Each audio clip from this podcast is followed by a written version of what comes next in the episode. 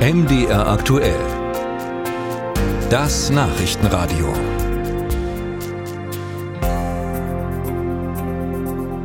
Was ist dann nicht gerade alles los im Landtag in Erfurt? Der Haushaltsentwurf für 2024 steht an zur ersten Lesung. Dann der Streit um die Einstellungspraxis von Staatssekretärinnen und Staatssekretären, der weiter schwelt und heute auch noch das Absenken der Grunderwerbsteuer gegen den Willen der Regierungsparteien. Aus Erfurt Jan Breuer. Die Aufregung ist groß im Moment rund um den Erfurter Landtag. Es ist eigentlich ein, ein parlamentarisches Trauerspiel, sagt Matthias Hay, Fraktionschef der SPD. Astrid Rode Beinlich, in gleicher Funktion bei den Grünen, spricht von Ich finde das äh, weder richtig ähm, noch angemessen in der jetzigen Zeit. Anders der Blickwinkel von Thomas Kemmerich, Gruppenchef der Liberalen. Ich halte das für eine gute Sache. Und CDU-Fraktionschef Mario Vogt gibt sich entschlossen. Ich kann nicht zulassen, dass Dinge, die gut für unsere Bürger sind, jetzt mutwillig aus parteitaktischen Gründen blockiert werden. Stimmen waren das zum Thema Senkung der Grunderwerbssteuer. Die CDU, die größte Oppositionspartei im Thüringer Landtag, hat einen Gesetzesentwurf vorgelegt.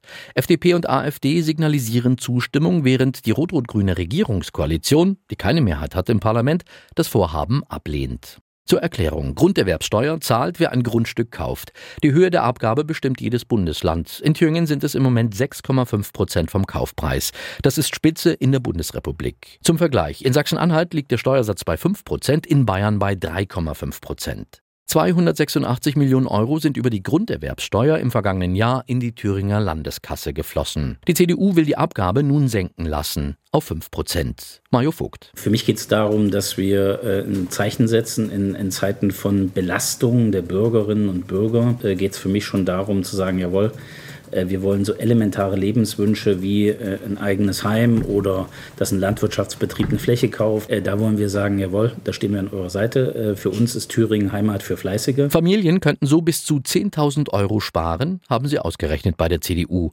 Dem Land dagegen würden bis zu 60 Millionen Euro fehlen im Jahr.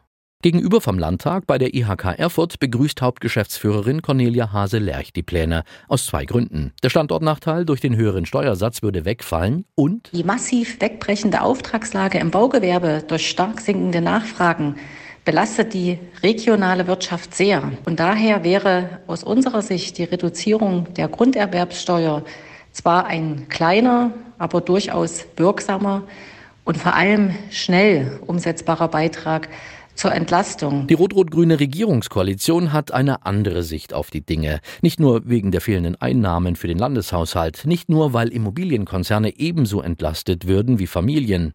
Auch die Rolle der AfD im Landtag würde aufgewertet, sagt Matthias Hay. Damit wird unweigerlich der AfD eine haushalterische Gestaltungsmacht gegeben, völlig ohne Not. Der SPD-Politiker sieht CDU und FDP balancieren auf der Brandmauer. FDP-Gruppenchef Thomas Kemmerich will davon nichts hören. Die Rolle der Opposition ist, eigene politische Ziele zu verfolgen. Ich sage es nochmal ganz allgemein. Und wenn wir Ziele aufgeben, weil es droht, dass der Falsche zustimmt, dann geben wir die Rolle der Opposition auf. Wie es nun weitergeht, zeigt sich am Mittag. Dann soll der Thüringer Landtag abstimmen über die Senkung der Grunderwerbssteuer.